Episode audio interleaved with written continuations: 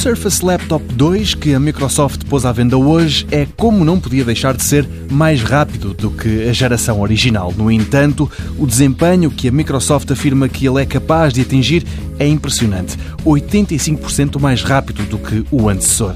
Desta vez, o portátil vem equipado com a oitava geração de processadores da Intel e há uma série de modelos por onde escolher.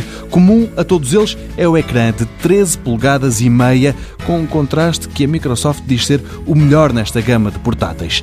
A autonomia mantém-se 14 horas e meia, segundo a fabricante. O aspecto também é praticamente o mesmo do equipamento lançado no ano passado, o que quer dizer que se por um lado continua a ter uma entrada para os auscultadores mini jack, por outro continua a não ter uma porta USB-C.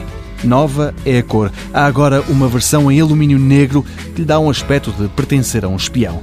Também novidade, e para cima, são os preços. Se antes o modelo mais básico custava 800 euros, agora prepare-se para gastar 1100.